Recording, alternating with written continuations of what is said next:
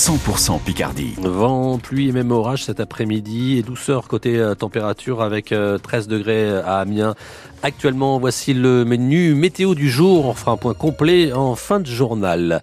Les infos Marie-Gaëtane Comte. France Bleu Picardie ce matin était au lycée agricole du Paraclet de Cotanchy. Une matinale consacrée à l'avenir de l'agriculture. Vous pouvez d'ailleurs la, la, revivre sur, euh, sur francebleu.fr et l'application ici. L'établissement du Paraclet forme plus de 550 élèves et apprentis chaque année. Le salon de l'agriculture commence samedi à Paris et d'ailleurs de nombreux éleveurs se préparent à prendre la route vers la capitale. C'est le cas de Stéphane Lelier, éleveur de vaches normandes à Collière, à l'ouest de Poite-Picardie. Et demain, il part avec Noël, une de ses vaches. L'élevage, la génétique, c'est un travail de longue haleine. En fin de compte, c'est le fruit du travail de mes parents hein, aussi avant, euh, mes arrière-grands-parents, mais aussi de, mon frère et moi-même. C'est une vache, euh, entre guillemets, qui est quelconque. Hein. Elle a pris toute la génétique favorable de son père et de sa mère quelque part. Et c'est vrai que là, c'est une vache qui a 6 ans aujourd'hui, qui est sublime quelque part. En fin de compte, on va dire la championne qui sera à Paris.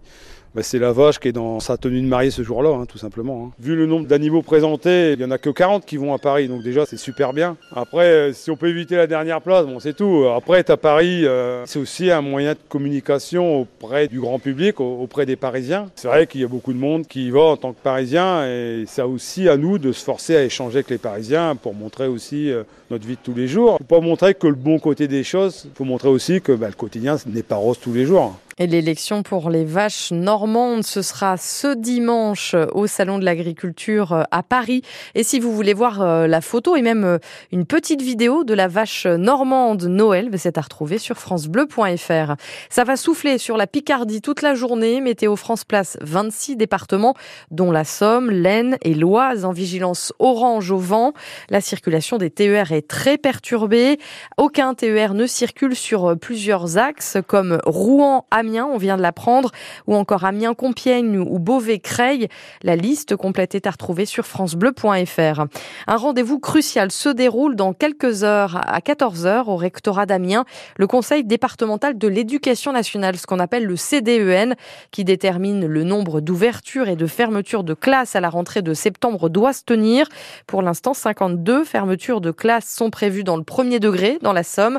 Un rassemblement est prévu devant le rectorat par l'intersyndical en présence notamment des fédérations de parents d'élèves. Le vaccin contre la bronchiolite pour les personnes âgées devrait être remboursé. À partir de l'automne, annonce la ministre de la Santé Catherine Vautrin, un remboursement qui permettra une plus large protection des seniors, car on l'ignore, la bronchiolite est un virus respiratoire moins connu que la grippe, mais qui entraîne autant de décès et d'hospitalisations, Pierre en parent. La bronchiolite est souvent associée au bébé, mais on le sait moins. Chaque année, elle cause chez les plus de 60 ans 25 000 hospitalisations et jusqu'à 10 000 morts. Pourtant, les vaccins destinés aux seniors existent. Ceux des laboratoires Pfizer et GSK ont même été approuvés au niveau européen, celui de GSK ayant montré une efficacité de plus de 94% sur les formes sévères.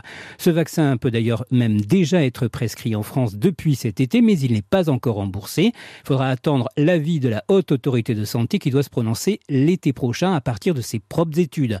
Cela devrait permettre un remboursement dès l'automne, ce qui facilitera l'accès au plus grand nombre à ce vaccin qui coûte 200 euros. Et ce vaccin du laboratoire GSK sera produit à Saint-Amand-les-Eaux dans le Nord. Le gouvernement s'attaque au sujet des pénuries de médicaments.